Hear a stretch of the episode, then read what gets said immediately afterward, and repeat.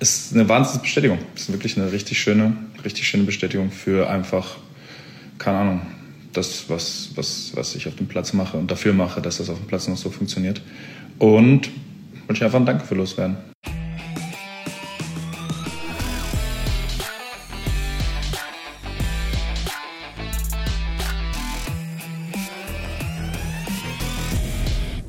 Hallo zusammen, hier ist die Dortmund-Woche. Ich musste gerade eben schon schmunzeln, weil, ähm, also bevor wir loslegen, äh, klatschen wir immer einmal in die Hände, damit wir was die Aufnahme angeht, einigermaßen synchron sind, der Patrick und ich. Und äh, das hat doch ganz schönes Echo hier gegeben an dem Ort, an dem wir uns befinden. Und äh, deshalb, ich sag's ja, diese Folge, es ist die Folge 82 der Dortmund-Woche.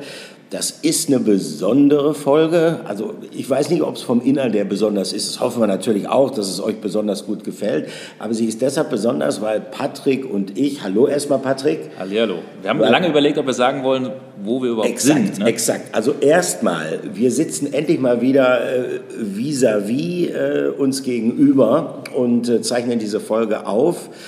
Äh, jetzt kommen wir allerdings, das ist sehr, sehr schön, jetzt kommen wir allerdings zu einem etwas heiklen Punkt. Und zwar bezieht es sich auf den Ort, an dem wir diese Aufzeichnung, wir sind ein bisschen spät dran, wir haben Dienstag Mittag, Mittag ja, genau, Mittag. später Vormittag, Dienstagmittag. Haben schon ein paar Brötchen gegessen. So ist es. Äh, und zwar haben wir das getan an einem Ort, der, sagen wir mal, für viele, viele BVB-Fans ähm, lange Zeit ein rotes Tuch war, hat so ein bisschen nachgelassen in letzter Zeit, äh, nämlich vor dem Hintergrund, äh, dass die Fußballmannschaft, die hier an dem Ort, an dem wir aufzeichnen, zu Hause ist, so ein bisschen ihren Schrecken verloren hat aus Sicht von Borussia Dortmund. Ja, sag, wir wo sind, wir sind jetzt. Wir sind, wo sollen wir sein? Wir sind auf Schalke. Genau so ist es, auf Schalke im Stays Hotel. Ähm, das ist äh, quasi gegenüber von der Arena, dort auch, wo das ja. Medikos ist. Wir sind hier in einem sehr dunklen Etablissement. Das erinnert mich an ja, ich will es gar nicht aussprechen. Sag es nicht, sag es nicht. Nein, ich sag's lieber nicht. Eine Grufti-Disco können wir eine sagen. Eine ne? Grufti-Disco, ne? Es ist sehr genau. schwarz gehalten alles. Es ist ne? sehr schwarz, sehr dunkel und wir blicken hier tatsächlich auf eine blau-weiße Schalke 04-Fahne und ja, haben hier schon auch ein paar Jungs genau aus der Jugend gesehen, die hier im Hotel äh, untergebracht sind. Aber es soll nicht um Schalke gehen, das nur kurz zur Erklärung. Der Olli und ich, wir covern ja auch für unsere äh, Arbeitgeber andere Vereine ja. und ähm, da gehört Schalke dazu und die haben den neuen Vereinschef vorgestellt und deshalb waren wir hier ganz früh am Morgen um 9.30 Uhr ähm, in, in einer ja, Runde unterwegs und ähm, haben dann gesagt, wenn wir schon zusammen sind, dann nehmen wir den Podcast auf und da ist dann ja auch völlig egal, wo man ist. Ne? Eben, also. eben, das auf jeden Fall. Und wie gesagt, wir sind dann nicht in der Arena, wo der Termin stattgefunden hat, sondern wir sind in, äh, sofern es das auf Schalke überhaupt gibt, vielleicht halbwegs dann doch noch neutralen Ort geflüchtet, nämlich in dieses Hotel am Berger Feld. Äh, dem Vereinsgelände des FC Schalke 04. Nicht benannt nach Patrick Berger übrigens. Ne? Genau, genau, genau. Das fehlte noch. Sagen, dann wärst, du, dann wärst du komplett unten durch bei unserer Zuhörerschaft. Nein, aber das hat natürlich nichts mit Patrick Berger zu tun.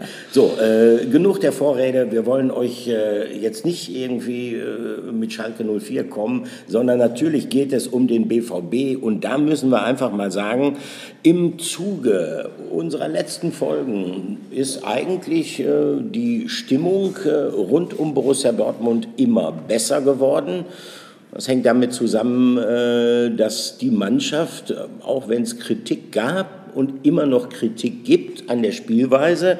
Das hat ja nicht aufgehört, dass die Mannschaft punktetechnisch unterwegs ist. Also wir haben in der äh, letzten Folge dann schon mal die Eingangsfrage gestellt, welche Krise, sind da zu dem Schluss gekommen, also wenn es eine Krise ist, dann ist es keine Ergebniskrise und das können wir jetzt noch mal unterstreichen. Spätestens, Patrick, nach dem 4 zu 2 über Union Berlin in der Bundesliga ist äh, die Mannschaft von Edin Terzic richtig gut unterwegs. Genau, ich habe gerade eben hier nochmal die Tabelle aufgemacht, Olli. Guck gerade eben mal drauf. Auf äh, dem vierten Platz ist der BVB äh, immer noch ungeschlagen, also fünf Siege, mhm. zwei Unentschieden, 17 Punkte, ähm, zwei hinter Spitzenreiter Leverkusen. Dazwischen äh, sind die Stuttgarter ziemlich überraschend und die Bayern. Und trotzdem hat man ja nicht so komplett das Gefühl, dass alle euphorisiert sind. Ähm, ich nehme als Eingang hier den Niklas, der uns äh, geschrieben hat auf, auf Instagram. Der meinte, erstmal vielen Dank dafür. Ich war am Sonntag im Doppelpass. Er hat gesagt, klasse Auftritt im Doppelpass, Patrick, echt mega. Das freut mich erstmal sehr. Hat auch großen Spaß gemacht, die Runde. Ähm, er sagt dann aber gerne mit Olli die Themen im weltbesten Podcast aufgreifen. Auch dafür danke. Oh, vielen Dank. Ja, und damit meint er Hummels Nationalelf. Ja, kommen wir drauf. Wie sehr trügt der Dortmund-Sieg und der beste Start seit Jahren im Gegensatz zur Leistung. Wäre top, weiter so und alles Gute. Und dann haben wir gesagt, der Niklas, der wird jetzt hier unser neuer... Äh, äh wie sagt man, äh, Redaktionsleiter, Inhaltsleiter, genau, könnte man genau. fast schon sagen. Deswegen sagen gibt wir. uns die Struktur ne, vor, das ist eine große Hilfe. Vor. Absolut, ja, genau. absolut. Und deswegen hängeln wir uns da mal ein bisschen ja. durch, würde ich sagen, Olli. Wir hatten eine äh, pickepackevolle Woche mit einem 0 zu 0 gegen den AC Milan. Mhm. In dem Spiel hat man schon gemerkt, dass äh, beim BVB so eine leichte Steigerung zu sehen ist, weil ich fand das Spiel echt ordentlich. Bisschen ärgerlich, dass man es nicht geschafft hat, da die Tore zu schießen, weil das wäre sicherlich möglich gewesen und wahrscheinlich fast auch überlebenswichtig, weil das, glaube ich, die schwächste Mannschaft in dieser Gruppe am Ende ist. Aber da hat man eine leichte Steigerung nach vorne gesehen. Da wurde ein bisschen bemängelt auch von, von Niklas Füllkrug und Co., dass die Flanken äh, nicht so oft äh, äh, ankamen, dass die Jungs äh, an der Strafraumkante oft zu verspielt waren, bei No Gittens, Adeyemi und Co.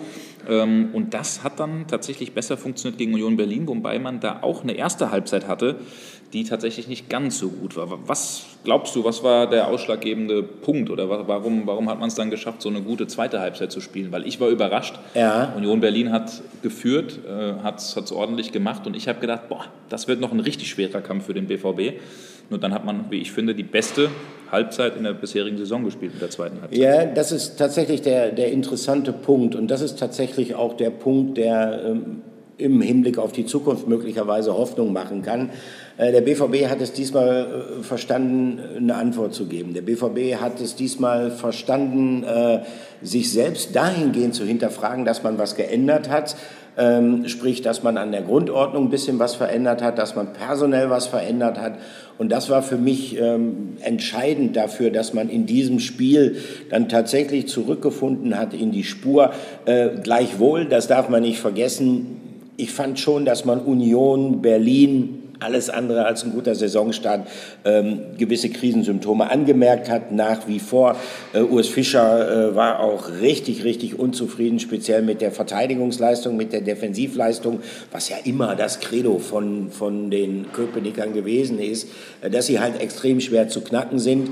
Davon konnte jetzt keine Rede sein, aber entscheidend für mich ist gewesen, dass diesmal und da sind wir, glaube ich, auch schon bei einer entscheidenden Figur, äh, dass diesmal auch der Trainer, dass Edin Terzic äh, Schlüsse gezogen hat, richtige Schlüsse gezogen hat und die dann umgesetzt hat durch taktische und personelle Veränderungen.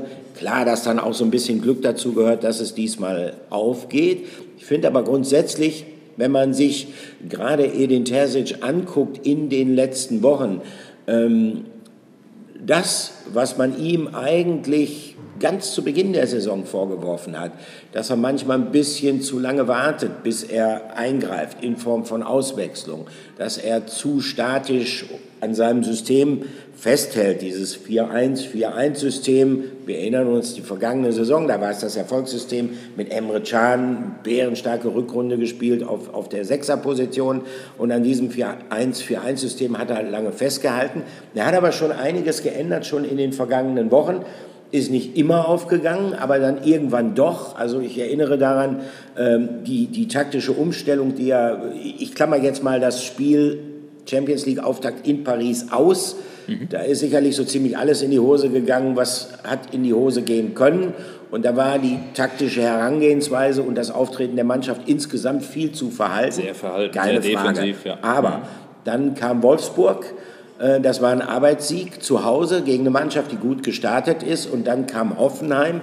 Ähm, das war nochmal ein Tick schwerer. Auch eine spielstarke Mannschaft, auch ein guter Starter in die laufende Saison. Ähm, der BVB hatte große Probleme, äh, geriet in Unterzahl nach der Ampelkarte gegen Benzemaini. Und in beiden Spielen hatte Terzic ja schon umgestellt, hatte 4-2-3-1 spielen lassen, hat auf diese Doppelsechs gesetzt Und äh, da merkt man schon, dass er sich Gedanken gemacht hat, wie kann er das Ganze taktisch optimieren.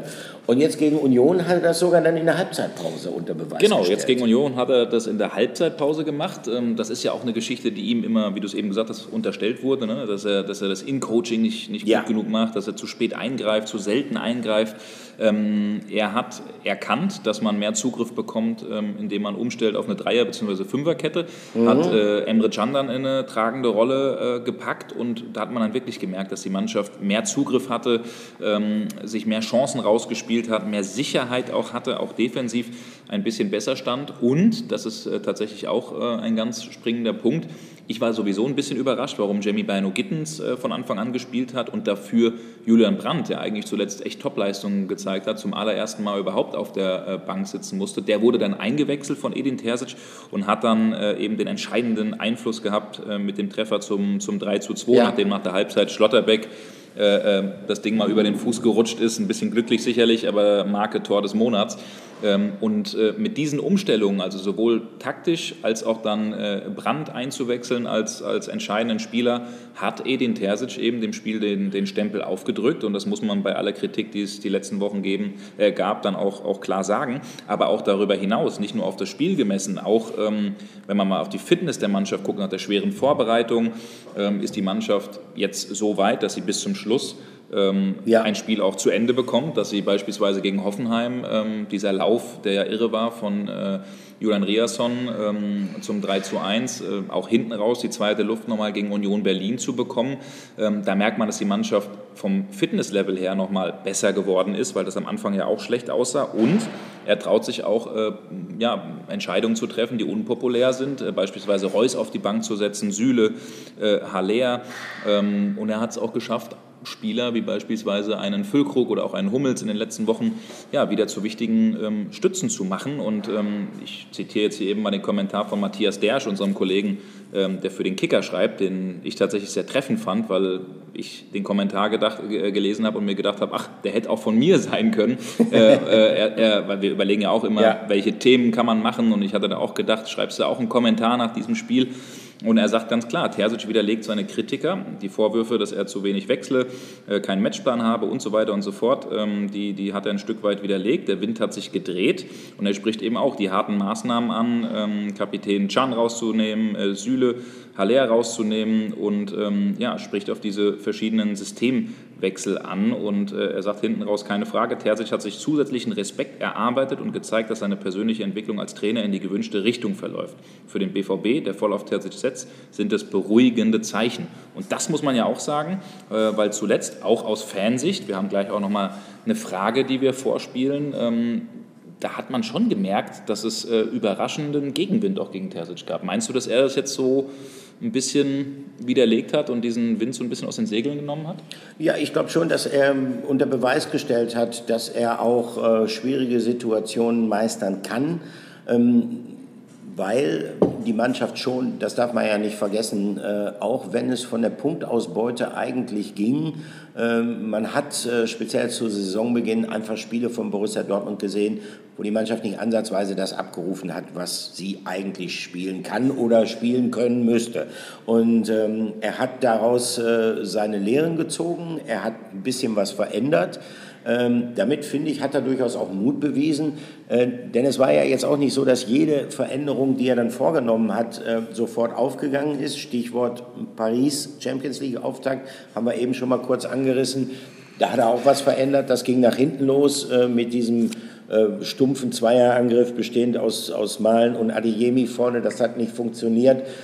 Hängt natürlich auch immer ein bisschen damit zusammen, wenn ein Trainer Umstellungen vornimmt, egal ob personeller oder taktischer Art, ähm, wie ziehen die Spieler mit? Das ist das A und O. Das steht über allem, also das steht auch über taktischen Grundordnungen. Aber Terzic hat bewiesen, dass er eben auch in der Lage ist, eine Entscheidung zu treffen, die ihm sicherlich nicht leicht gefallen ist. Sprich, Emre Can, den Mann, auf den er gesetzt hat, für den er sich auch in internen Diskussionen stark gemacht hat gegenüber Aki Watzke, Matthias Sammer, Sebastian Kehl, als er halt aufgezeigt hat, pass auf, das ist der Mann, auf den setze ich als Sechser und das ist auch mein zukünftiger Kapitän, hat damals viele überrascht. Und ähm, dann Emre Can rauszunehmen, Das ist sicherlich etwas, wo du als Trainer zweimal überlegst, weil du natürlich auch weißt, in dem Augenblick, wo du das tust, da gestehst du ein, ich persönlich habe mir von diesem Spieler eigentlich mehr erwartet, als er zurzeit äh, imstande ist zu bringen. Er hat es getan und das war ein Element dafür, dass der BVB Stück für Stück so ein bisschen besser ins Spiel gekommen ist, äh, in, also gegen Wolfsburg zu Hause, in Hoffenheim. Äh, und ähm, das hat ihm dann ja vielleicht auch den Mut gegeben, jetzt gegen Union weitere Umstellungen vorzunehmen. Wobei das, ich meine, er hat schon mal, das hat der Matthias Dersch auch in seinem Kommentar geschrieben, in Freiburg hat er auch schon mal diese Freiburg Umstellung auch, gemacht, ja. wo er dann auf genau. quasi Dreierkette umgestellt hat. Mhm. Was ich immer wieder verblüffend finde, ist bei diesen taktischen Umstellungen zwischen Vierer- und Dreierkette, eigentlich ist er die Dreierkette, sprich, du hast quasi drei Innenverteidiger dann die am Aufbau ein, beteiligt sind? Ja gut, die im Aufbau beteiligt mhm. sind, aber grundsätzlich ist das ja erstmal die, die defensivere Grundstruktur mhm. als eine Viererkette, wo du jetzt nur zwei Innenverteidiger hast.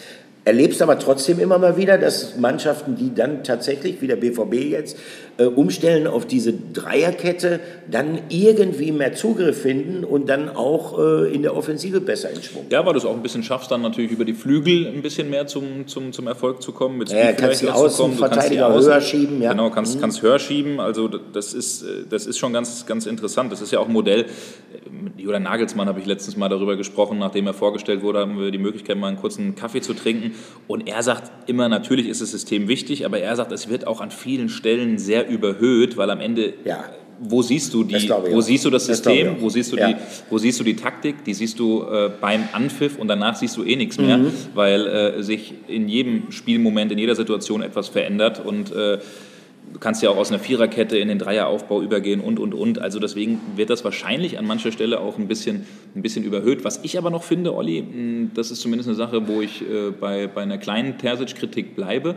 Ähm, er will seinen Spielstil haben mit langen, mit großen, mit hochgewachsenen Stürmern. Das mhm. hat er mhm. damals schon mit Modest gehabt. Und es gab auch eine Phase in der vergangenen Saison, da war der BVB die mit Abstand schlechteste Mannschaft im Thema Flanken in den 16er bringen. Und da, ja. das wäre auch mal eine Frage, die würde ich Ihnen, ihm gerne mal stellen, wenn wir demnächst die Möglichkeit haben wenn du dieses, das ist jetzt nichts Neues, dass du das jetzt seit zwei Wochen machst, sondern das versuchst du jetzt seit über einem Jahr und du schaffst es aber immer noch nicht, über Flanken wirklich komplett erfolgreich zu werden, die nötige Durchschlagskraft zu bekommen. Ja, das war jetzt gegen Union nämlich besser. Da hat auch Marco Reus, finde ich, ein sehr, sehr tolles Spiel gemacht mit starken Standards, mit starken mhm. Ecken in den Strafraum rein.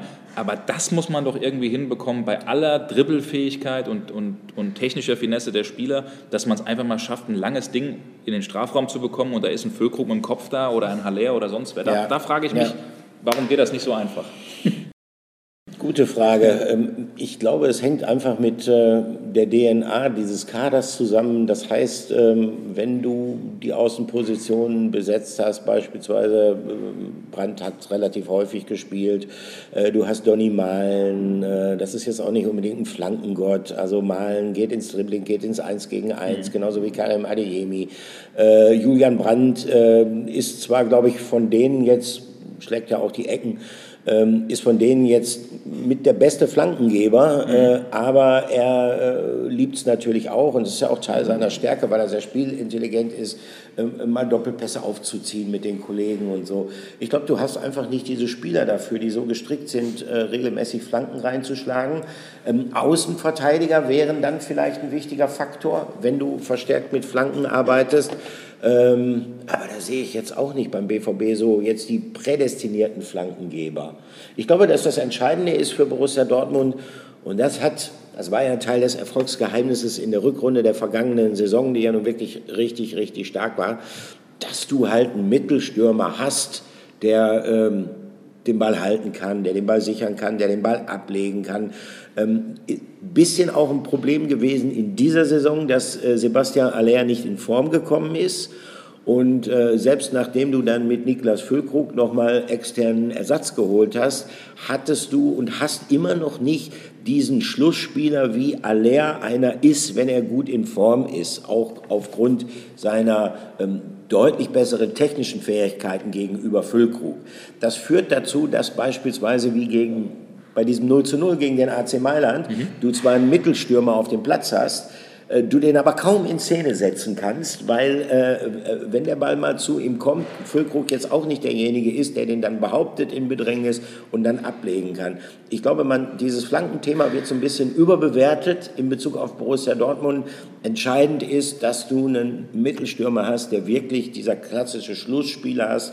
Und du musst halt damit leben, dass Sebastian Aller jetzt in einem Formloch ist und das nichts gegen Füllkrug kommt immer besser rein. Ist ein toller Charakter, tut der Mannschaft auch richtig gut, mhm. finde ich. Aber Füllkrug ist kein Aller und äh, erst recht kein Robert Lewandowski, mit dem natürlich diese Spielweise von Terzic perfekt funktionieren würde. Mhm. Da sehe ich eher so ein bisschen in der Offensive das Problem. Ja, trotzdem, jetzt am Wochenende hat er, hat er wieder getroffen und, und, und, und stand äh, ja, ja. Oder war zum richtigen Zeitpunkt zur, zur Stelle. Genau, also ich finde genau. find das ganz interessant, was du, was du ausführst und bin auch gespannt, wie die nächsten, wie die nächsten Wochen und Monate verlaufen. Ich, ich halte zumindest ein bisschen dagegen. Also ich merke zwar auch, mhm. dass du, dass du, dass du Füllkrug als, als Typen gut findest. Ich finde trotzdem, dass, dass du, und da halte ich ein bisschen dagegen, ich finde, dass, dass du ihn auch anspielen kannst und dass er, er ist natürlich technisch auf einem anderen Niveau als, als ein Haller, aber ähm, das finde ich, hat er in der ich glaube in der Amazon Prime Doku in der Nationalmannschaft war das der Fall. Da hatte er, glaube ich, mit dem Spielanalysten ein Gespräch und da ging es genau um diesen Punkt.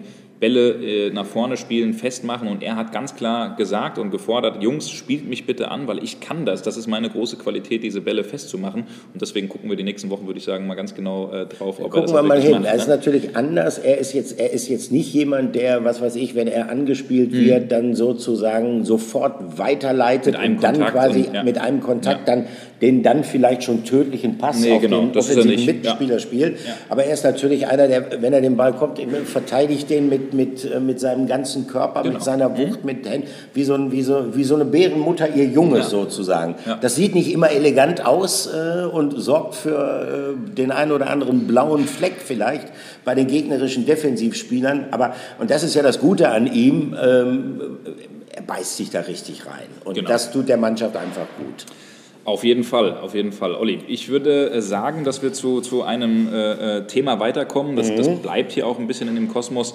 Edin Terzic, wir ähm, kriegen ja sehr, sehr viele Fragen, ähm, vor allen Dingen ich dann meist als Adressat über, über Instagram oder auf anderen Kanälen Fragen zugeschickt und äh, wir überlegen dann immer, welche passt auch, welche können wir vielleicht mitnehmen und wir haben überlegt, ob wir jetzt dieses Thema ähm, tatsächlich aufmachen wollen und haben uns dazu entschieden, dass wir es machen, weil wir natürlich keine äh, Zensur hier machen wollen ja. in unserem Podcast. Sondern, und, und jeder, so, solange das auch ein Stück weit fair bleibt, uns natürlich auch kritisieren darf. Und da ist schon ja, sind schon enorme Links-Rechts-Ohrfeigen für uns ja, dabei. Sind schon ein paar Vorwürfe, äh, ja. Mhm. Genau, ich würde mal sagen, wir gehen rein in unsere erste Rubrik. Hier kommt sie, die Frage der Woche. Frage der Woche. So, die Frage kommt heute von Markus. Markus äh, schreibt über Instagram und sagt: Hallo Patrick, Rose, also Marco Rose, hat es jetzt live ausgesprochen. Er ist in Dortmund gegangen worden. Wir haben eben nochmal nachgeschaut. Er hat das äh, im Zuge der ähm, der Entlassung von Max Eberl nach dem Bayern-Spiel gesagt, äh, der jetzige Leipzig-Coach. Ähm, da hat er am Sky-Mikrofon gesprochen. Also Rose hat es jetzt live ausgesprochen. Er ist in Dortmund gegangen worden. Etwas, was mir immer klar war, schreibt Markus, weil kein junger deutscher Trainer einfach so freiwillig aufhört beim BVB. Ihr habt es, jetzt kommt die Kritik an uns, im Podcast immer so hingestellt, als hätte er hingeschmissen. Das heißt, dass ihr entweder überhaupt nicht so nah dran seid, wie ihr es gerne wärt, oder dass ihr BVB-konform berichtet, um weiterhin Zugang zur Chefetage zu haben. Ah, schon leicht tendenziös. so oder so, ich habe aufgehört, den Podcast zu hören. Also es gibt auch jemanden, der uns verlassen hat. Vielleicht kriegen wir den Markus ja dazu, äh, weiterzuhören, weil wir seine Frage beantworten. Mal gucken. Traut euch doch mal Watzke zu hinterfragen. Er hat uns nämlich so viele gute Trainer gekostet und die Nachfolger waren oft schlechter. Und jetzt kommt's, genauso wie er jetzt viel zu lange an Terzic festhalten wird, obwohl Nagelsmann frei war. Terzic hat nämlich keinen Plan B, kann das Spiel nicht beeinflussen durch Taktikwechsel und wenn es schlecht läuft, weiß er sich nur mit offensiven Wechseln zu helfen, wobei er teilweise noch die besten Spieler auswechselt grottenschlechter Trainer. Liebe Grüße, Markus. Markus hat ja, uns am Samstag ja. um 16.56 Uhr geschrieben. Ah, okay. Wie ich weiß nicht, da? Ja, stand es da 2-2 noch oder stand ja. da, ich, ich, bin mir, oder stand es sogar 2-1 noch für Union? Das könnte natürlich auch noch sein, weil dann waren noch 25 Minuten zu gehen ja, ungefähr. Ja. Also wahrscheinlich unter dem, Ein, unter, dem, unter dem Eindruck der ersten, ersten Halbzeit geschrieben. Er Aber wie gesagt, wir haben ja, äh, wir haben ja eben auch aufgezeigt, dass äh, dass tatsächlich, das ist ja das, was Markus Edin Terzic auch vorwirft, dass das tatsächlich ein, ein, großes Thema war und auch so ein bisschen die Mutmaßung war, ob dieser Trainer in der Lage ist, äh, auch äh, taktisch und personell flexibel zu reagieren, mhm. eben genau, ob er einen Plan B hat. Und äh, wir haben ja durchblicken lassen, dass uns diese Frage durchaus auch umgetrieben hat, dass es aber jetzt gerade in den vergangenen Wochen und gerade jetzt speziell, äh, nehmen wir das Unionsspiel, Beispiele gibt, dass er das sehr wohl kann und dass er damit auch Erfolg hat. Also das mal jetzt zur, zur, zur Flexibilität von Edin Terzic. Ähm, das spannende Ding, was da angesprochen worden ist in, in, in dieser Frage, in der, sagen wir mal, sehr meinungsstarken formulierten ja, Suggestivfrage, äh, ist ja ähm, die Geschichte mit der Trennung äh, zwischen Borussia Dortmund und Marco Rose. Genau. Wenn ich mich richtig entsinne, haben wir beide, Patrick, äh, niemals äh, gesagt, dass es nicht auch eine sehr, sehr kritische Auseinandersetzung zwischen Hans-Joachim Watzke, besonders Matthias Sammer und Sebastian Richtig, Kehl ja. auf der einen und Marco Rose auf der anderen Seite gegeben hat. Und wenn ich mich recht entsinne, haben wir das, und das sind die Informationen, die wir haben, natürlich waren wir nicht dabei bei diesem Gespräch, haben wir das, äh, äh und dieser Überzeugung, glaube ich, sind wir nach wie vor, haben wir das so gestellt, so dargestellt, dass es sehr wahrscheinlich so gewesen ist, dass es eine sehr kritische Analyse gegeben hat mit, mit massiver Kritik auch an Marco Rose. Vor allen Dingen von Matthias, Matthias Sammer, Sammer, und exakt. auch damit automatisch von, von, von äh, genau, Watzke. Denn Sammer ist ja der, das, das verwechseln manche Leute. Matthias Sammer wird ja immer dargestellt als BVB-Berater. Ein dieser Watzke-Berater. Er ist ein Watzke-Berater. Er ist formell nicht ein Berater von Borussia Dortmund, sondern er ist streng genommen formell ein Berater von Hans-Joachim Watzke. So, und ähm, daraufhin gab es eine Diskussion und im Rahmen dieser Diskussion hat Marco Rose dann selber sozusagen die Vertrauensfrage in eigener Sache gestellt. Weil er gespürt hat, hier ist gerade so ein Gegenwind, so hier ist, ist irgendwas, es. so ist ne, irgendein Tischtuch vielleicht auch zerschnitten. Genau. Und hat dann und die Vertrauensfrage diese, Und diese Vertrauensfrage, die er dann gestellt hat, die wurde nicht in seinem Sinne beantwortet. Und dann war die Conclusio, und das sind unsere Informationen, aus Sicht von Marco Rose, ja gut, dann hat es wenig Sinn. Also, äh, das sind die Vorgänge, so wie wir, Patrick und ich, sie recherchiert haben. Und, äh da kann man davon ausgehen, das sage ich äh, jetzt an der Stelle nur, ohne dass ich ganz genau sage, mit wem wir gesprochen haben, aber da kann man auch davon ausgehen, dass wenn wir so eine Arbeit machen, jetzt nicht mit einer Person telefonieren oder zwei, sondern bestmöglich natürlich mit allen Personen, die dort am Tisch gesessen haben. Ja. Und das ist äh, natürlich auch eine journalistische Sorgfaltspflicht. Also da dann zu behaupten, wir reden nur mit einer Person äh, oder wollen irgendeiner Person vielleicht auch nach, nach, dem Mund reden, das ist ein bisschen schwierig, weil ich dann gleich auch weitergehen will. Ich, will, ich, ich lasse dich ausreden, Olli. Wir gehen auch gleich nochmal gerne auf äh, Watzke und ähm, die vielen Trainer ein, die er ja. äh, schon vor die Tür gesetzt hat, weil da ist durchaus äh, Kritik auch angebracht. Definitiv, definitiv. Nein, das war auch das, was wir einfach nochmal, äh, um, um wirklich auch mal eine kritische Frage zu beantworten, äh, dass wir das, äh, was wir dazu jetzt eigentlich auch noch mal sagen mussten. Ähm, die Kritik an Hans-Joachim Watzke, was die Trainer angeht und was den Verschleiß von Trainern angeht, äh, die ist unstrittig. Und die, das muss ich ganz ehrlich sagen, die teile ich äh, vollumfänglich. Äh, die habe ich allerdings nicht nur in Bezug auf Marco Rose äh, geteilt, äh, sondern die habe ich besonders auch in Bezug auf Lucien Favre geteilt. Mhm. Man muss sich ja die Frage stellen, warum ist es Borussia Dortmund seit ja, Jürgen Klopp nicht mehr gelungen, nach Jürgen Klopp nicht mehr gelungen, eine lange Zeit mit einem Trainer zu arbeiten. Und äh, die Tatsache, dass man das jetzt mit Edin Terzic macht und die Tatsache, dass man Edin Terzic vielleicht auch ein bisschen mehr durchgehen lässt, als man seinen Vorgängern hat durchgehen lassen, die hängt natürlich A mit dieser Sehnsucht zusammen und auch mit dieser Einsicht zusammen äh, bei Borussia Dortmund, dass man da in der Vergangenheit wahrscheinlich mit einigen Trainern schlicht und ergreifend zu ungeduldig gewesen hat.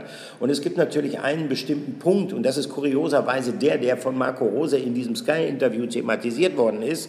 Er hat ja gesagt, Eberl wurde von der Vereinsführung in Leipzig fehlendes Commitment mit Stadt und Club vorgeworfen. Und daraufhin hat schreckliches Wort übrigens genau, Commitment. Ja, Neudeutsch. ja. Neudeutsch. Äh, und daraufhin äh, hatte Rose ja gesagt, ja, ihm äh, sei sinngemäß Ähnliches vorgeworfen. Und bei Edin Terzic da kann man jetzt tatsächlich auch ein paar Dinge, die er gemacht hat, ähm, kritisch diskutieren. Aber was sein Commitment zum BVB angeht, das habe ich schon wieder benutzt, das Wort. Ja, so, also er hat eine BVB-Biografie, äh, er brennt für diesen Verein.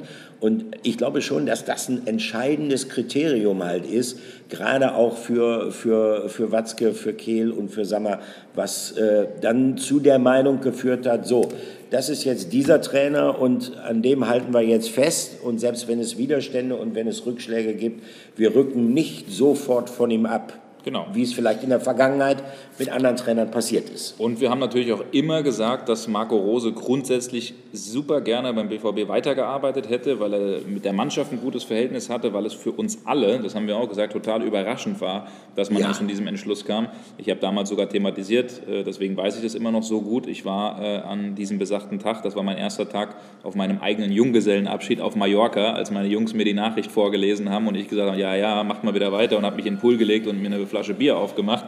Und dann meinte er, hier, das ist gerade ja. keine Verarsche, sondern das ist Wahrheit. Ja, ja, ähm, also, weil wir alle nicht damit gerechnet haben. So. Deswegen, wenn Marco Rose es so hinstellt, auch von seinem Gefühl, dass er gegangen wurde, ist es sicherlich nicht falsch, weil die Kritik und der Gegenwind so groß war an seiner Person, aber er dann am Ende selbst gemerkt hat, unter den Voraussetzungen kann ich nicht weiterarbeiten. So.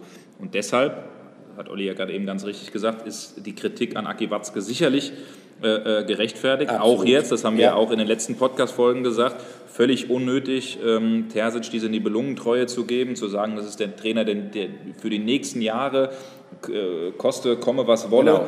Das, das ist auch eine Geschichte, die nicht zwingend sein muss. Und, und deswegen werden wir das die nächsten Wochen auch sicherlich ganz gespannt verfolgen, ähm, hier und da hat äh, äh Aki Watzke natürlich seinen Trainer gestärkt und auch ähm, Sebastian Kehl im einen oder anderen Moment natürlich geschwächt.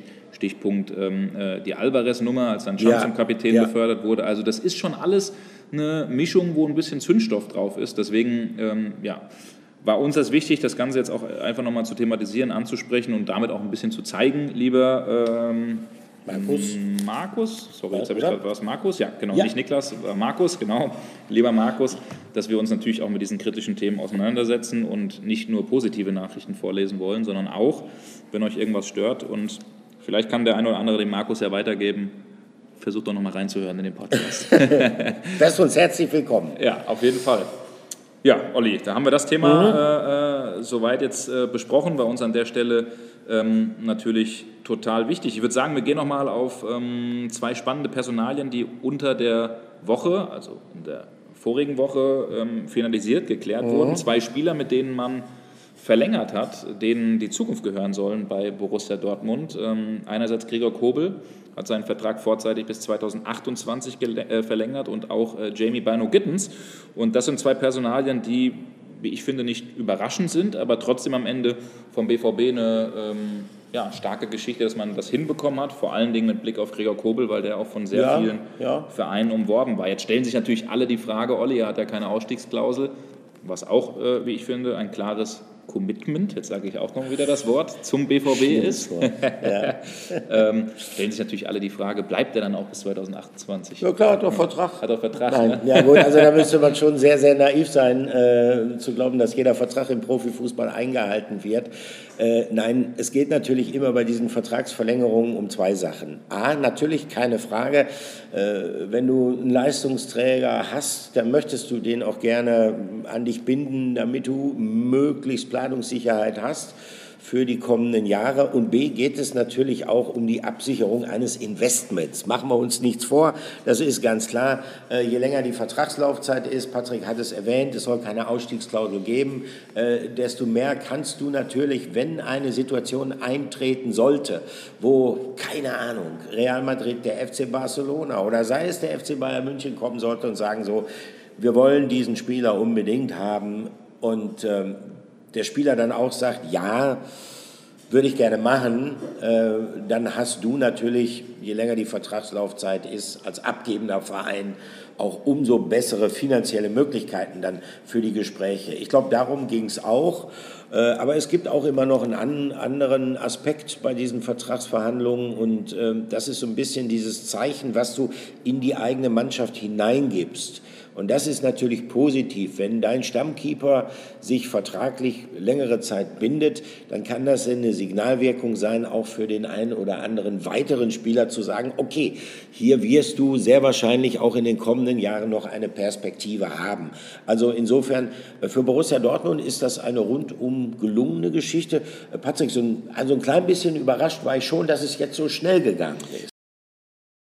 Ja, das stimmt, dass jetzt so schnell gegangen ist, ähm, war wahrscheinlich schon ein bisschen überraschend. Ähm, wir hatten ja mal vor ein paar Wochen auch vermeldet hier im Podcast, dass es ein äh, Gespräch zwischen Watzke, Kehl ähm, und Kobel gab mit seinen Beratern äh, auf der Geschäftsstelle. Da hat man sich angenähert, aber eben noch nicht finalisiert. Und äh, ja, jetzt kam dann doch ein bisschen, ein bisschen Zug in diese ganze Geschichte rein. Ich fand es nur ganz witzig. Am Abend des Milan-Spiels. Danach hat, hatte ich in der Mixzone äh, Kobel gefragt, wie es denn eigentlich mit seiner Zukunft aussieht und wann verlängert wird. Und da hat er auf einmal angefangen zu schmunzeln und, und rumgedruckst. Und da war uns allen schon bewusst, äh, wahrscheinlich morgen, übermorgen kommt da ein bisschen äh, Dynamik rein in die ganze Sache. Ähm, ja, schon ein bisschen überraschend, dass jetzt so schnell ähm, fix gemacht wurde. Aber da merkt man am Ende auch, sicherlich Kobel hätte bei Angeboten in England wahrscheinlich 15 bis 20 Millionen verdienen können. Ja. So hat er jetzt seine 10 in Dortmund, was auch wahnsinnig viel ist. Damit ist er hinter Süle der äh, äh zweitbestverdienteste äh, äh, in, in, in, Dortmund und ähm, ja, hat das Gehalt verdreifacht. Äh, von der Seite ist für ihn, glaube ich, alles in Ordnung. Ist ja sowieso ein Typ, der nicht auf die letzte Mark achtet, sondern der vielleicht eher auf das Thema Entwicklung guckt. Und ich finde es ganz interessant. Und das ist ein Satz, der in der Pressemitteilung vorkam. Ich habe es jetzt gerade nicht vorliegen, aber ich sage es so sinnbildlich. Er hat gemeint, wenn wir alle in jeder Trainingseinheit ans Limit gehen und Vollgas geben, dann äh, können wir uns weiterentwickeln und auch um Titel mitspielen. Und das ist schon, ich will nicht sagen eine Drohung an die Mitspieler, aber das ist zumindest ein klarer Appell von Gregor Kobel, der ja, ja jetzt auch immer als Vizekapitän versucht, für die Öffentlichkeit zu treten das ist auch ein Appell an die Jungs zu sagen, ihr, ich will von euch hier auch 100 Prozent geben und sehen, weil ich das auch vorlebe und dann gucke ich mir das Ganze mal an. Und wenn in den nächsten drei, vier Jahren man sieht, äh, lässt der ein oder andere was schleifen oder äh, es ist nicht möglich, um Titel zu spielen, mhm. dann ist natürlich klar, dass ein ambitionierter Torwart wie Gregor Kobel sagt oder sagen wird, ich gucke, wo ich vielleicht doch mal was Blechernes hochhalten kann. Aber für das den Moment ist, ist, es, glaube ich, für den BVB und auch für Gregor Kobel ja. das Perfect Match und eine super Lösung. Bei äh, Bino Gittens auch, weil ihm, glaube ich, die Zukunft gehört. Aber bei ihm, also bin ich immer begeistert, wenn ich die ersten Dribbling, die Ansätze von ihm sehe, aber er finalisiert dann vieles nicht so. Ne? Das ist, glaube ich, so gerade noch so der Punkt.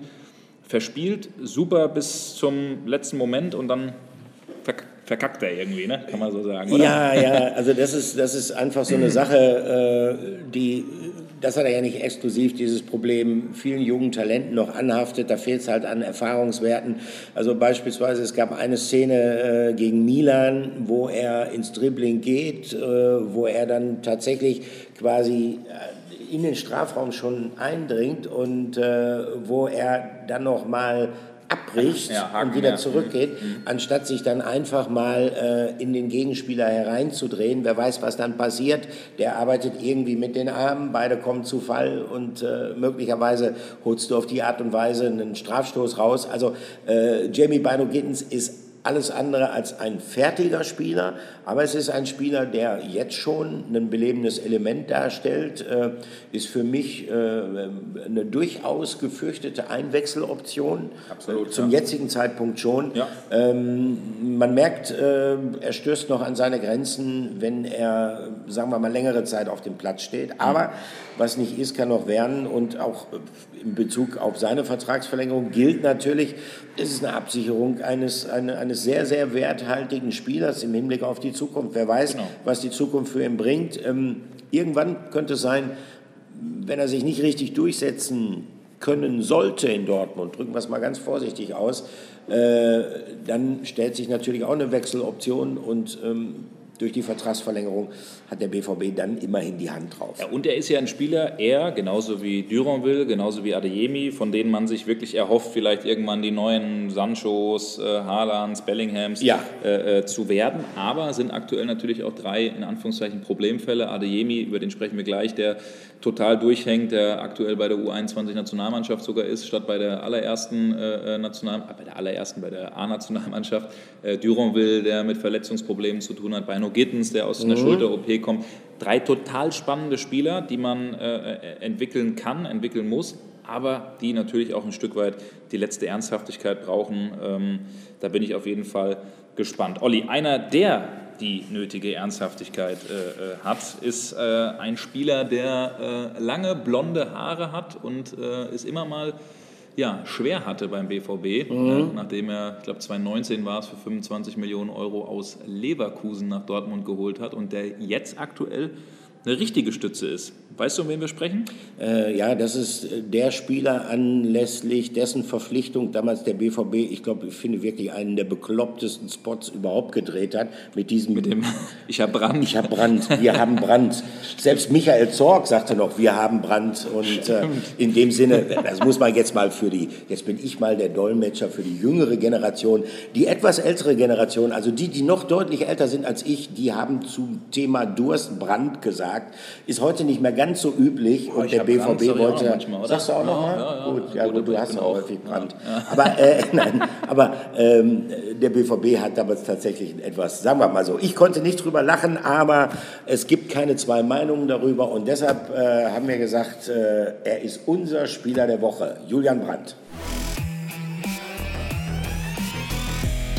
Spieler der Woche. Ja, genau, wir, wir lachen hier schon, weil unser, äh, wie gesagt, ihr hört das glaube ich nicht, aber weil wir hier immer äh, klatschen, um dann die nächste Rubrik einzuleiten, damit der geschätzte Kollege Dennis Heinemann, der unseren Podcast hier immer sehr akribisch schneidet, an den entsprechenden Stellen weiß, äh, ja, genau. wo er zu cutten hat. Und, und dann klatschen wir laut in die Hände und, und das schallt hier durch glaub, die Hotellobby. Schallt bis runter in die Rezeption.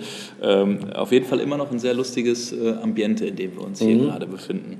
Aber naja, gut. Ähm, Jule Brandt ist es. Äh, zehn äh, Pflichtspiele, drei Treffer, fünf Vorlagen, also eine super Form und überraschenderweise auf der Bank gewesen äh, oder gesessen im Spiel gegen Union Berlin zum ersten Mal und dann erst eingewechselt. Terzic hatte es so formuliert, er wollte vor allen Dingen über die Flügel kommen mit äh, dribbelstarken Spielern, um so die ähm, ja, defensive Verteidigung der Unioner auch äh, zu, zu stoppen und zu überwinden. Und dann kam eben Julian Brandt, wurde eingewechselt und hat das wichtige und vorentscheidende ähm, 3 zu 2 erzielt ähm, mit einer tollen ja, Einzelleistung, aber auch Co-Produktion. Marco Reus, der, ich glaube, zwei, drei Spieler an sich gezogen hat und dann äh, den Pass rechts außen auf, auf Brand gelegt hat. Äh, ein wunderbarer Treffer und ähm, ich finde, der hat sich richtig gemacht, der Jule Brandt. Ähm, nicht nur als Spieler, sondern auch irgendwie menschlich, als Typ. Äh, die Art und Weise, wie er auch vor die Kameras tritt, wie er ja. auch äh, in der Mannschaft intern angesehen und angenommen wird. Ähm, und das ist jemand, der, der richtig Spaß macht und der bei so einer, bei so einer anhaltenden Form, finde ich, ist ja immer so ein bisschen Wackelkandidat äh, in der Nationalmannschaft gewesen, sogar mit Blick auf die Heim-EM 2024 vielleicht sogar eine Stütze sein kann. Ja, kann ich mir sehr gut vorstellen. Äh, zumal ähm, auch, auch das wird Julian Nagelsmann nicht entgangen sein. Ähm, ihn zeichnet ja auch eine gewisse ja, Flexibilität aus, äh, spielt im Offensivbereich äh, verschiedenste Positionen und äh, hat auch kein Problem damit, wenn er jetzt vielleicht nicht mal auf seiner Lieblingsposition zum Einsatz kommt. Das ist natürlich das zentral offensive Mittelfeld. Ähm, diese Position ist zurzeit jetzt wieder besetzt beim BVB, dadurch, dass Marco Reus sich in die Mannschaft zurückgekämpft hat. Äh, dann ist Julian Brandt, der das relativ klaglos akzeptiert. Er hat äh, speziell zu Saisonbeginn häufig auf diesen offensiven Außenpositionen gespielt. Das kann er natürlich auch. Das ist jetzt auch nicht unbedingt das, wo er sich am allerwohlsten fühlt, aber er ist stets bemüht, egal wo er spielt, das Beste daraus zu machen. Und das ist natürlich auch eine, ähm, äh, eine Eigenschaft, äh, die einen Spieler ja äh, durchaus wertvoll macht, sei es für Edin Terzic oder vielleicht auch dann für den Bundestrainer. Das kann ich mir durchaus vorstellen. Jedenfalls Julian Brandt für uns war es keine Frage, dass er die Auszeichnung Spieler der Woche hier in der Dortmund-Woche zu sein bekommen wird, weil ich glaube schon, er war ähm, einer der entscheidenden Faktoren dafür, dass der BVB dieses Ding gegen Union dann tatsächlich nach Hause gebracht hat. Das finde ich auch. Und wie gesagt, äh, hätten sicherlich auch noch den einen oder anderen Namen nennen können. Marco Reus zum Beispiel, der ähm, in dem Spiel gegen Union, ich glaube, noch zwei Freistoßtore vorbereitet hat. Äh, äh, das eine wurde dann ja noch aberkannt, ähm, der aber ein ständiger Aktivposten war, der zurzeit auch wirklich die Mannschaft trägt und das sehr, sehr gut macht. Und eben Schlotterbeck mit seinem unglaublichen äh, äh Weitschusstor zum 2 zu 2. Und bei letzterem, äh, Olli, da würde ich sagen, da war ein bisschen Frust im Gepäck ne? bei Nico ja, Schlotterbeck. Ähm, ja, ja um mal überzuleiten auf unser nächstes Thema. Ähm, mhm. Ähm, denn der wurde ja überraschenderweise, so wie ein paar andere äh, Spieler vom BVB, nicht wirklich mitgenommen von Julian Nagelsmann zu dieser umstrittenen USA-Reise. Ja, das hängt natürlich auch so ein bisschen damit zusammen, dass ähm, ja, für Nico Schlotterbeck jetzt in den vergangenen Wochen auch nicht alles so rund gelaufen ist. Und man merkt ihm dann natürlich an, äh, ihm mehr noch als den anderen, weil er ein sehr emotionaler Spieler ist, wie sehr ihn das wurmt, der ist sehr ehrgeizig. Also äh, das ist etwas, das muss er erstmal wegstecken und verarbeiten. Ähm, gibt jetzt keine großen Zweifel auch äh, beim BVB, dass ihm das gelingen wird. Also dass er damit dann vernünftig umgeht und äh, dass er dann auch äh, neue Chancen in der Nationalmannschaft bekommen wird. Ähm, Emre Can, ähm, würde ich tatsächlich sagen, ist da ähm, die etwas schwierigere Personalie, weil äh, je älter ein Spieler ist, äh, desto ja, sagen wir mal, vielleicht geringer wird die Wahrscheinlichkeit, dass sich dann neue Chancen noch auftun. Ähm, Emre Can ist sicherlich äh, so ein bisschen ähm, sein eigenes Opfer. Also er hat es nicht geschafft, äh, seine Form aus der Rückrunde der vergangenen Saison in die neue Spielzeit mit rüber zu retten. Und er saß jetzt zuletzt dann halt auch auf der Bank. Und dann muss man sagen, fehlen dir natürlich auch gegenüber dem Bundestrainer schlicht und ergreifend Argumente. Das ist äh, total richtig. Ähm, ich bin gespannt, wie die Jungs sich aus dieser ähm, ja, Phase rauskämpfen. Also gerade Emre Can äh, hat es natürlich total enttäuscht, Nico ja. Schotterbeck genauso. Das sind beides ähm, Spieler, die ähm, immer total motiviert sind und ähm, ja, alles ähm, dafür geben wollen. Es gibt dann noch jemanden, der nicht dabei ist, der sogar in die U21 ähm, verlegt wurde. Und äh, all das, weil es auch einige BVB-Fans aufgeregt hat, aber es durchaus auch Verständnis gab auf der einen oder anderen Seite. Das wollen wir zu unserem äh, oder zu unserer dritten Rubrik machen. Mhm. Hier kommt sie Aufreger der Woche. Aufreger der Woche. Ja, jetzt haben wir uns bemüht, ein bisschen leiser zu klatschen, damit wir hier nicht alle. Ja, Möglicherweise genau. hält hier der eine oder andere Schalker noch einen Mittagsschlaf. Ja, ich habe schon gehört, ein Fahrrad, Fahrrad, wurde hier schon durch die Gegend äh, ja, transportiert. Ich weiß nicht, ob das ein paar Schalke-Jungs sind, die jetzt nochmal auf, auf Fahrradreise gehen, aber ja, auch, auch da gab es schon einige Unfälle auf ja, das Fahrrädern. Stimmt, das stimmt. Aber wir waren beim Aufreger der Woche, ja, genau. äh, Stichwort Schalke, äh, beim Aufreger der Woche waren wir stehen geblieben. Die haben in der Tat ein paar ganz andere Aufreger hier zurzeit zu bewältigen. Aber in Bezug auf den BVB beziehungsweise in Bezug auf die BVB-Nationalspieler muss man sagen, da war Borussia Dortmund ja richtig, richtig gut unterwegs. Mhm. Und das ist ja auch so ein bisschen Zielsetzung des Vereins gewesen, zu sagen, wir wollen mehr neue Nationalspieler äh, auch in unseren eigenen Reihen haben. Äh, ja, da war man richtig gut unterwegs. Und jetzt muss man allerdings feststellen, dass gleich eine ganze Reihe von Spielern, die schon mal nominiert worden sind, äh, halt nicht nominiert worden sind von Julian Nagelsmann. Wir haben es eben schon angerissen. Äh, Nico Schlotterbeck nicht dabei, Emre Can nicht dabei, aber dann gibt es ja noch weitere. Ähm, Marius Wolf, Marius Wolf ist nicht dabei, Karim Adeyemi ist nicht dabei. Äh, Felix Metscher ist nicht dabei diesmal, ne? Mhm, Habe ich richtig? Genau, und Mokoko, wenn du den und Yusufa Mokoko, klar. Zählen willst, genau, wobei so. das jetzt nicht so überraschend ist. Ne? Nein, das ist nicht überraschend. Im Grunde genommen muss man sagen, ähm, kleine Ausnahme vielleicht Nico Schlotterbeck, mhm. äh, da äh, sagt man, ui, äh, da hat er aber schnell reagiert. Gerade aufgrund der letzten Spiele, die eigentlich von ihm stabil waren. Genau, genau. Äh, da äh, hat der Bundestrainer aber, sagen wir mal, überraschend reagiert, so wollte ich sagen. Äh, bei Emre Can haben wir eben schon gesagt, äh, derzeit leider aus seiner Sicht absolut nachvollziehbar. Felix Metscher ist äh, beim BVB eigentlich, seitdem er gekommen ist, auch wenn man da so ein bisschen eine, eine positive Tendenz vielleicht erkennen kann, aber das ist, dieser Trend ist noch nicht stabil genug, mhm. um, finde ich, eine Nominierung zu rechtfertigen. Äh, ja, äh, Karim Adeyemi äh, hat nach wie vor große Probleme in die Saison zu finden, das muss man sagen. Ähm, Marius Wolf äh, auch alles andere als ein Stammspieler zurzeit. Ja, und Mokoko, da fragt man sich im Nachhinein, da muss ich die Sache mal umdrehen, da muss ich eher sagen, ich habe mich im Nachhinein damals gefragt, wieso der überhaupt mit zur WM nach Katar genommen worden ist. Ja, habe ich nicht verstanden. Ja, ich glaube, damals war es doch so, dass äh, Timo Werner, glaube ich, sich noch kurzfristig verletzt ja, hatte ne? und irgendwie Lukas Metscher mitgenommen worden wäre, der, glaube ich, dann ja, Knieprobleme ja, hatte. Gut, okay. Und dann haben sie Mokoko als junger Spieler und Sturmtalent und tralala. Wobei ja zu der Zeit, ich habe ja meine äh, Wette mit Effenberg am Wochenende eingelöst, zu der Zeit hatte er, glaube ich, fünf Tore oder sowas für den mhm. BVB erzielt und war noch äh, eine Art Hoffnungsträger. Ja, aber ähm, ich halte nach wie vor trotzdem große Stücke auf Yusufa Mokoko, bin aber davon überzeugt, er muss sich im Winter verleihen lassen, haben wir auch in einem Podcast ja. besprochen, um da die nötigen Spielanteile zu bekommen. Adeyemi finde ich spannend, dass er von sich aus dann auch äh, zusammen mit Antonio Di Salvo und Nagelsmann gesagt hat, ich mache das, ich gehe in die U21, ich bin ja. immer ein junger Spieler, ähm, ich kann da vielleicht äh, äh zum Erfolg zurückführen, ja, kann der ganzen Geschichte meinen Stempel aufdrücken. Das finde ich ist eine bemerkenswerte Einstellung und darum geht es bei ihm, weil der so dermaßen talentiert ist, aber bei dem habe ich immer so ein bisschen das Gefühl, er ruht sich so ein bisschen auch auf seinem Talent aus ne? und versucht nicht so die letzten ja. Prozentpunkte und Meter zu gehen und auch auf dem Platz, wenn äh, äh ein Sali Oetschan oder auch Mats Hummels sich mal aufregen, dann geht es auch oft adressiert an äh, Karim Adeyemi und ähm, das ist so eine Geschichte, da ist ganz, ganz viel Potenzial drin und wenn der richtig gelenkt und geleitet wird, dann äh, äh, bin ich auch weiterhin davon überzeugt, dass es ein großer Spieler werden kann. Aber da fehlt so dieses nötige Etwas. Ne? So ist es. Er braucht leider immer wieder einen Push, äh, irgendwie einen speziellen Kick, der dann unter anderem auch vom Trainer kommen sollte im Idealfall. So war es auch in der vergangenen Spielzeit. Äh, jetzt scheint sich die Geschichte so ein bisschen zu wiederholen.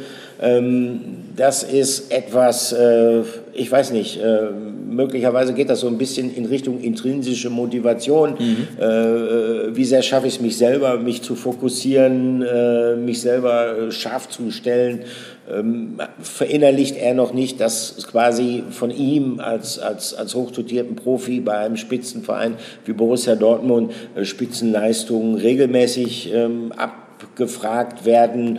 Äh, zumindest äh, da sehe ich Luft nach oben, was äh, die Herangehensweise, was die Einstellung angeht. Da muss er einfach an sich arbeiten. Aber wenn er jetzt tatsächlich sagt, pass auf, ja, kein Problem, ich gehe jetzt zur U21, dann könnte das ja vielleicht einen Schritt in die richtige Richtung darstellen. Mhm. Denn zumindest, glaube ich, äh, Tatsache, dass er es macht, setzt eine gewisse Einsicht voraus. Auf jeden Fall. Und das ist jetzt nun mal der Grund, warum er dann nicht äh, am Montag mit der A-Nationalmannschaft in Richtung USA, also nach Boston geflogen ist. Da sind ja dann zwei äh, Spiele, einmal in Boston, einmal in Philadelphia gegen äh, USA. Das ist noch, glaube ich, 21 Uhr deutscher Zeit ja. und um 2 Uhr nachts gegen Mexiko.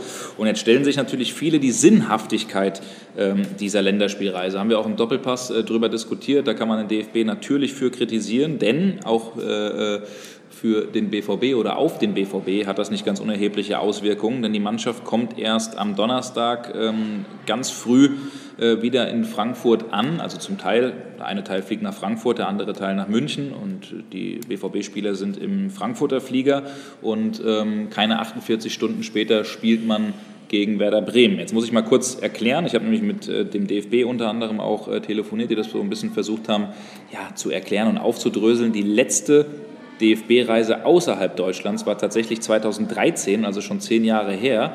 Und äh, die jeweiligen Spiele sind immer über die UEFA vergeben. Der DFB spielt immer 2024, 26, 28 in diesen geraden Jahren sozusagen gegen ähm, oder in der Nations League oder auch in äh, vor allen Dingen dann großen Turnieren wie EM und äh, WM. Und in diesen ungeraden Turnieren zahlen, also 2023, 2025, 2027. Das sind dann meist eben Testspiele, äh, also Qualifikationsspiele vor allen Dingen. Und da man jetzt eben eine Heim-EM spielt und qualifiziert ist und dann auch die Gegnerauswahl tatsächlich recht begrenzt ist. Also man kann nicht ständig gegen Frankreich, gegen Spanien, gegen Portugal spielen oder sonst wen und dann haben sie ja meist auch ihre eigenen Qualifikationsspiele, ja. so hat es mir der DFB erklärt. Ist das tatsächlich die einzige Möglichkeit bis 2028 zu sagen, wir äh, äh, machen jetzt mal eine Auslandsreise, wir äh, versuchen uns da auch mal zu vermarkten? Das machen beispielsweise auch die Bayern, auch wenn Thomas Tuchel das extrem kritisiert hat, jetzt diese USA-Reise. Er ist ja auch mit seiner Mannschaft in Richtung Asien geflogen, wird auch im Winter wieder ein Auslandstrainingslager machen. So, deswegen kann ich zumindest ein bisschen nachvollziehen, dass der DFB als größter Fachverband der Welt sagt, wenn wir einmal in 15 Jahren die Möglichkeit haben, mal ins Ausland zu gehen, warum sollen wir das nicht machen? So, ja. Das kann ich verstehen. Trotzdem ist es natürlich eine wahnsinnig hohe Belastung. Eben. Und du kannst sagen, du hast eine Heim-EM im eigenen Land. Du musst eigentlich hier vor Ort spielen, um die Fans hinter dich zu bekommen. Und das machst du natürlich nicht, wenn du um 2 Uhr nachts in Mexiko spielst. Ne? Normalerweise ja, aber in der Tat, da muss man dann schon sagen, äh, wenn es Schwierigkeiten gibt, was zum Beispiel die Gewinnung von Gegnern angeht, von vernünftigen Gegnern angeht, äh, weil die anderen ja äh, in der Quali dann auch beschäftigt und unterwegs sind, dann ist es natürlich wichtig, dass du testest. Ähm, trotzdem, ich könnte mir vorstellen, wenn man diese kommerziellen Zwänge äh, in, in die der DFB sich natürlich auch durch die sehr, sehr schlechte finanzielle mhm. Situation des Verbandes, bedingt durch äh, eigene Probleme, äh, Steuernachzahlungen, bedingt durch beispielsweise auch das schlechte Abschneiden der Fußballnationalmannschaft bei den letzten großen Turnieren. Dementsprechend ist natürlich auch wenig Geld reingekommen. Wenn man sich in so finanzielle Zwänge hineinmanövriert hat, dann in der Tat sind solche Reisen sehr wahrscheinlich auch alternativlos. Ähm, aus Sicht der einzelnen Spieler aus Sicht in erster Linie der Bundesliga-Vereine macht das natürlich nur sehr, sehr wenig Sinn. Und äh, klar, in dem Fall äh, könnte Borussia Dortmund ein, einer der Hauptleidtragenden sein, weil äh, der BVB spielt ja unmittelbar nach Beendigung dieser Reise dann in der Fußball-Bundesliga äh, beim SV Werder Bremen. Äh, wann, wann, kommt der DFB zurück, der DFB-Tross? Genau, am, am, äh, Mittwochabend oder sowas fliegen sie los und am Donnerstag dann, ja. ich habe sie nicht ganz im Kopf, 8, 9 Uhr morgens landen sie dann in Frankfurt und äh, wie gesagt, keine 48 Stunden später, um 20.30 Uhr am Abend ist dann schon das, das Spiel gegen Werder Bremen. Also das, das ist natürlich sagen. nicht ja. gut für die vier Nationalspieler, die dabei sind. Und Olli, die Frage wurde am Montag vom Abflug auch Julian Nagelsmann gestellt. Wie geht er eigentlich mit den BVB-Spielern um? Spielen sie vielleicht sogar gar nicht? Und hier ist Julian Nagelsmann mit seiner Antwort. Ja, natürlich haben wir das im Hinterkopf. Das ist, glaube ich, normal und äh, gehört auch zur Verantwortung, die ich schon erwähnt habe, dazu. Am Ende kann ich das jetzt noch nicht genau beantworten, wer dann wie viel spielt, weil es natürlich auch davon abhängt, wer bis dahin gesund ist, wer trainieren kann. Ich habe schon auch den Anspruch, auch gegen Mexiko eine sehr gute Mannschaft im Platz zu haben, von Spielern, die auch gesund sind. Und ähm, wenn alles gut läuft, werden wir das versuchen zu berücksichtigen. Aber das ist jetzt noch relativ weit weg, um das zu bewerten. Wenn ich jetzt sagen würde, es spielt kein Dortmund im zweiten Spiel, dann haben wir aber sieben Verletzte, sonst müssen wir hier spielen und sagen alle, ich habe äh, bei meiner ersten Presserunde schon gelogen, von dem halte ich mich da ein bisschen zurück und werde dann sehen, was passiert und versuche natürlich ja, auch meiner Verantwortung der Gesundheit der Spieler gegenüber gerecht zu werden. Also er hat es natürlich im Hinterkopf und ähm, er ja, macht kein Hehl daraus, dass es natürlich eine Situation ist. Als Vereinstrainer, sagt er, kann er die Kritik verstehen und hätte sie wahrscheinlich auch, genauso wie Tuchel, wie Terzic geäußert. Jetzt muss er nun mal damit äh, umgehen und spürt eine große Verantwortung. Und ich gehe nicht davon aus, dass die BVB-Spieler geschont werden. Ähm, weil Julian Nagelsmann natürlich auch nach den bestmöglichen Spielern aufstellen muss und wird, um zu gucken eben, dass man äh, Ergebnisse erzielt. Klar ist natürlich auch, wenn jetzt ein Mats Hummels, über den wir jetzt auch gleich sprechen werden, ähm, immer noch seine Wehwehchen hat oder angeschlagen ist, dann muss man natürlich auch gucken, Stichwort Belastungssteuerung, wie geht man damit um? Lässt man ja. jemanden wirklich 90 Minuten spielen oder nicht? Das ist natürlich auch eine gewisse Verantwortung, die der Bundestrainer trägt und diesen Spagat muss er eben hinbekommen. Wir haben eben schon gesagt, Olli, Mats Hummels, das ist jemand, über den wir jetzt auch nochmal sprechen wollen, weil er völlig überraschend, aber verdient, wie ich finde, nach über zwei Jahren zurückgeholt wurde. Ja. Hat sich ja auch ein Stück weit aufgeregt mal zwischendrin über Hansi Flick äh, indirekt, als, glaube ich, Leon Goretzka ausgebotet wurde vor vier Wochen, hat er noch unter ein Instagram-Bild geschrieben, ähm, gewöhn dich an das Gefühl oder ich kenne das Gefühl, irgendwie nicht mitgenommen zu werden, so war ungefähr sein. Äh, äh, man gewöhnt ja. sich mit der Zeit dran, habe ich gehört, ja. Kopf hoch oder so war das, war die Aussage, glaube ich.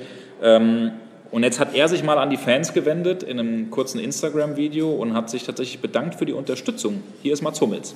Und auch wenn es langsam viel zu oft äh, der Fall ist, dass ich in die Kamera spreche, wollte ich einmal wirklich Danke sagen für die ganzen Nachrichten, die ich kriege, dass ich äh, wieder beim DFB dabei bin und wie viele Leute sich da ehrlich und, soll man sagen, authentisch freuen und für mich freuen. Ähm, ist eine Wahnsinnsbestätigung. Ist wirklich eine richtig schöne, richtig schöne Bestätigung für einfach, keine Ahnung, das, was, was, was ich auf dem Platz mache und dafür mache, dass das auf dem Platz noch so funktioniert. Und wollte ich einfach ein Danke für loswerden. Ähm, ich höre jetzt wirklich auf, hier in die Kamera zu reden. Ähm, wieder für die nächste Zeit, weil ich das mir selber nicht geheuer ist. Aber wollte ich loswerden. Ja, und da hört man doch richtig raus, äh, was Mats Hummels äh, sein Nationalmannschafts-Comeback bedeutet. Äh, klar, er hat da sehr, sehr lange darauf warten müssen, über zwei Jahre. Und äh, er selber hat sich tatsächlich in dieser Zeit zum Thema Nationalmannschaft so gut wie nie geäußert. Aber äh, ich meine, das hat er jetzt auch schon gesagt, äh, unmittelbar nach dem Union Berlin-Spiel gegenüber den Kollegen von Sky. Äh, er hat zwar nicht drüber gesprochen, aber jeder, der ihn kennt, weiß natürlich, wie viel ihm die Nationalmannschaft bedeutet. Äh, und äh, das war auch immer so. Denn man darf eins nicht vergessen, wenn man sich mal die Biografie von Mats Hummels anschaut, äh, dieses Thema Nationalmannschaft, das war jetzt keine reine Erfolgsgeschichte für ihn, obwohl er viele Länderspiele, ich weiß gar nicht genau, 74, 74 glaube ich, oder 76, 74, 74 ja, in dem ja. Bereich, Länderspiele angesammelt hat und natürlich, obwohl er eine, eine ganz, ganz wichtige Figur war in der Weltmeistermannschaft 2000, äh, 2014. Absolut, es mit Boateng zusammen für mich das genau, mitbeste Abwehrduo, was definitiv. vielleicht je gab in der Nationalmannschaft. Ja, und ne? war aber trotzdem keine reine Erfolgsgeschichte, weil es war zwischenzeitlich auch eine Leidensgeschichte. Das fing schon äh, aus seiner Sicht nicht so gut an. Ich kann mich noch erinnern, da war er noch ein ganz, ganz junger Innenverteidiger damals bei Borussia Dortmund. Es stand die WM 2010 in Südafrika an. Er hatte sich Chancen ausgerechnet, aber der Bundestrainer, damals Joachim Löw natürlich, hat ihn nicht mitgenommen und auch äh, vor dem ersten Turnier, was Mats Hummels dann für Deutschland gespielt hat, das war die EM 2012, Polen-Ukraine, äh, da musste Joachim Löw sehr, sehr intensiv, sagen wir mal, von Hummels überzeugt werden. Äh, das hing damit zusammen, Löw war immer jemand, dem so ein bisschen diese ja, etwas kritische, unerschrockene Art, die Hummels damals schon hatte. Also der hat mit seiner Meinung ja nie hinterm Berg gehalten. Flick auch, auch übrigens. Ja, hat auch Bedenken gehabt. Hat ne? auch Bedenken mhm. gehabt. Äh, so, und äh, da kann ich mich gut erinnern, musste äh, Joachim Löw vor der EM 2012 wirklich überzeugt werden. Unter anderem vom damaligen BVB-Trainer Jürgen Klopp, mhm. bei dem sich Löw damals erkundigt hatte. Das wusste ich auch nicht. Okay. Doch, doch. Mhm. Äh, ja, ich äh, mir ist ein Satz in Erinnerung, mhm. ja, ja, der Matz ist schon sehr selbstbewusst. Äh, das hat Joachim Löw gesagt und das ist er ja bis heute. Genau, und danach hat er so ein bisschen Luft ein, eingezogen. Also äh, Mats Hummels wollte immer, er hat immer gebrannt für die deutsche Nationalmannschaft, aber im umgekehrten Fall die jeweiligen Bundestrainer nicht unbedingt immer für ihn. Äh, ist ja auch so mit seiner Ausbotung dann gewesen, etwas unglücklich.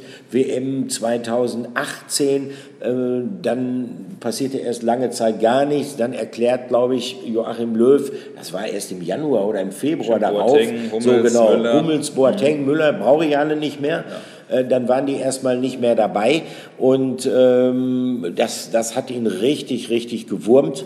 Und dann hat er ja zuletzt jetzt äh, Mats Hummels vor der WM jetzt in Katar. Er hat ja alles drauf gesetzt, um vielleicht doch noch auf diesen WM-Zug aufspringen zu können. Das hat dann nicht geklappt. War schon richtig enttäuscht, ja. Und er war richtig enttäuscht. dann ist er auch so ein bisschen in ein Loch mhm. gefallen. Er hat wieder eine Zeit gebraucht, bis er dann zur alten Form zurückgefunden hat, bis er sich wieder in die Mannschaft reingespielt hat.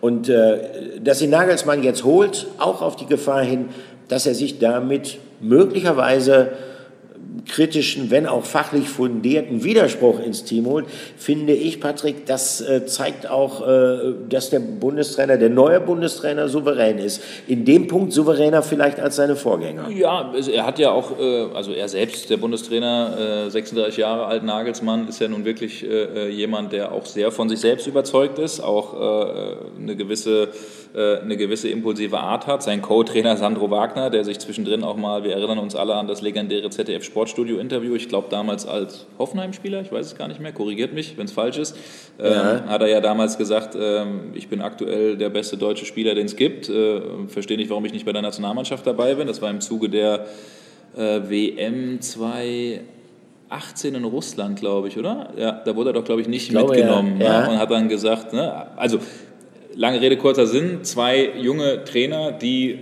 eine ähnliche Art, glaube ich, haben wie Mats Hummels, die von sich selbst überzeugt sind, die kritisch sind, die ähm, auch ihren Mund aufmachen und genau das wollen sie, weil sie als ja. Spieler auch so waren ähm, und deswegen finde ich das sehr erfrischend. Wir haben das beim Abflug auch mal äh, den, äh, ich, ich glaube sogar die Frage kam von mir äh, am Montag, äh, ich wollte vom Bundestrainer wissen, genau, wie er mit Mats Hummels umgeht und äh, ob er gleich fortan eine Führungsrolle einnehmen wird. Und das hat Julian Nagelsmann dazu gesagt, sehr ausführlich und sehr schwärmend äh, über Mats Hummels. Ja, der wird voll spielen können. Ich glaube, Mats hat immer ein bisschen Wehwehchen. Das ist, glaube ich, normal, dass du immer Schläge kriegst im Spiel. Äh, Mats ist einer, der sehr viel Zweikampf versucht im Spiel, von dem her auch ganz normal dass er da den einen oder anderen Schlag abbekommt. Ich glaube, es ist jetzt keine ungewöhnliche Situation, sondern das hat er eigentlich nach jedem Bundesliga- oder Champions League-Spiel, äh, wie die meisten Spieler, die oft in Duelle gehen. Der Plan ist wie mit jedem anderen Spieler, dass er uns kennenlernt, dass er sofort die Idee versteht. Das habe ich ja schon gesagt, dass das ein, auch ein Grund ist, warum er dabei ist, weil A natürlich sehr gute Leistung aktuell bringt. Aber B natürlich auch einer ist, der taktisch großes Verständnis hat, der auch coacht, der andere Spieler auch anleiten kann, der auch Ideen weiter vermitteln kann, der ähm, auch im Spiel in Dortmund sehr viel spricht mit seinen Nebenmännern. Wir brauchen das, wir brauchen einfach Spieler, die Verantwortung übernehmen. Und äh, wir haben nicht nur datenbasiert, sondern auch was das Auge betrifft, einen sehr guten Eindruck von ihm. Hier ist er dabei und wir freuen uns und Gleiches gilt, glaube ich, für ihn. Er hat äh, auch am, am, Telefon geäußert, wie viel Lust er hat, wieder eine tragende Rolle zu spielen, wieder für den DFB zu spielen. Er hat sehr viel Lust und äh, wird Top-Leistung bringen können. Also es gab das Telefonat zwischen äh, Mats Hummels und äh, Julian Nagelsmann. Die wollen sich jetzt nochmal in den USA dann auch, da hat man ja ein bisschen mehr Zeit, mal hinsetzen, über gewisse Themen sprechen. Also er erhofft sich einerseits, dass er als so eine Art Spielertrainer auch auf dem Platz irgendwie coacht, die Nebenleute dirigiert. Ähm, auch ähm, ein wichtiger Punkt ist, taktische Verständnis eben hat und ähm, ja, dass er einfach auch eine tragende Rolle einnehmen will und wird. Ich finde es ganz interessant, weil wir haben ja auch äh, Antonio Rüdiger, wir haben, wir haben Süle, wir haben Tar, wir haben Ciao in der Innenverteidigung. Ob Mats Hummels wirklich auch spielen wird in äh, dem ersten Spiel vielleicht auch gleich an der Seite von Antonio Rüdiger, wahrscheinlich, ich kann es mir vorstellen. Ähm, und bin dann echt gespannt, weil die zwei übrigens auch nicht die allerbesten Freunde sind äh, äh, und auch sicherlich gegensätzlicher Meinung sind in einigen Punkten, aber ähm, zumindest zwei Typen sind, die alles dem Erfolg unterordnen wollen. Ich bin sehr gespannt, wie das ausgehen wird. Mhm. Ja. Olli, ein Mann, der nicht dabei sein wird, äh, ist tatsächlich Hans-Joachim Watzke. Wir haben vorhin über ihn äh, gesprochen. Er ähm, muss sich einer Kieferoperation unterziehen lassen, die er tatsächlich nicht verschieben kann, verschieben konnte, die irgendwie wichtig ist. Ich habe nicht näher nachgefragt, was genau äh, es, es damit auf sich hat, aber damit wird der ähm, DFB-Vizepräsident, der ja auch daran beteiligt war mit Neuendorf ähm, und Rudi Völler, dass Julian Nagelsmann am Ende gekommen ist, das Debüt in den USA verpassen ähm, lässt aber ausrichten, dass er die Daumen drückt ähm, und das natürlich äh, zu Hause dann an, am äh, TV verfolgt.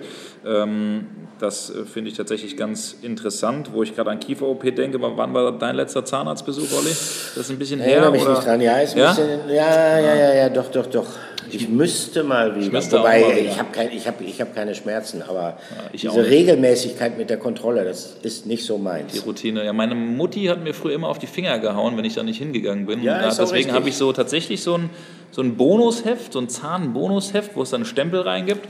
Äh, und ich versuche das jedes, jedes Jährchen zu machen. Aber Ach, das heißt, du führst du immer noch weiter? Das führe ich immer noch weiter. Das heißt, du kriegst dann irgendwelche Vergünstigungen? Ich kriege dann irgendwelche Vergünstigungen, genau. Wenn dann ja. später mal wirklich der, ähm, wenn ich im Hans-Joachim Watz gealtert Gebiss. bin, dann kriege ich eine richtig schöne neue Kauleiste für Lau, weil ich dann ein schönes Bonusheft geführt habe. Super, ich, ich fahre dann nach Budapest. ja, genau.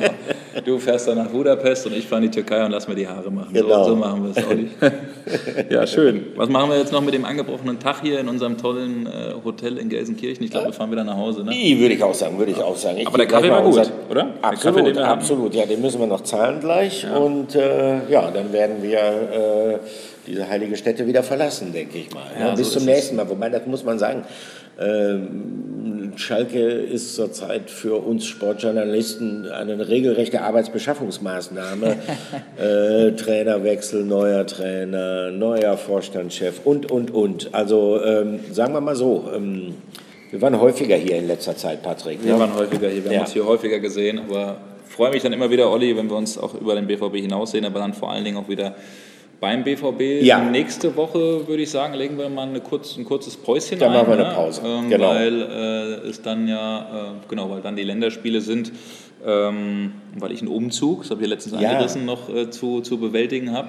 Auch wenn ich heute nach Hause fahre, dann wird es nochmal ans Kistenpacken ja. gehen und dann, ja, Schauen wir mal. Und, und dann sehen wir uns ja schon wieder beim, im, im Pub, ne? Wahrscheinlich. Im Pub in Newcastle, ne? Newcastle Das haben wir uns aufgeschrieben. Die spielen jetzt gegen Werder, äh, erst Werder, Werder, am Freitag und dann Newcastle, in der Woche Frankfurt. darauf Newcastle. Ja. Eintracht Frankfurt, tolle Spiele ja. Äh, und äh, speziell auf Newcastle bin ich sehr, sehr gespannt. Bestimmt eine geile Stadt, warst du da schon mal? Nein, leider nicht, da war ich noch nicht. Also Auch deshalb bin ich so neugierig. Regenjacke ja. mitnehmen und ich glaube, man versteht nicht jeden aus Newcastle vom Dialekt. Nein, das ist so, aber ich bin gespannt auf die Atmosphäre im St. James Park. Ja. Äh, ja, und äh, dann äh, spätestens wird es äh, vor dem Spiel bei Newcastle United wird es dann die nächste Folge der Dortmund-Woche geben. Da freuen wir uns drauf. In dem Sinne euch allen eine gute Woche. Grüße an äh, alle, die gerne kritische Fragen auch in unserem ja. Podcast stellen und beantworten wollen sobald alles fair bleibt, machen wir das super gerne und da freuen wir uns drauf. In dem Sinne, allen eine gute Woche und macht's gut. Bis dann, macht's gut.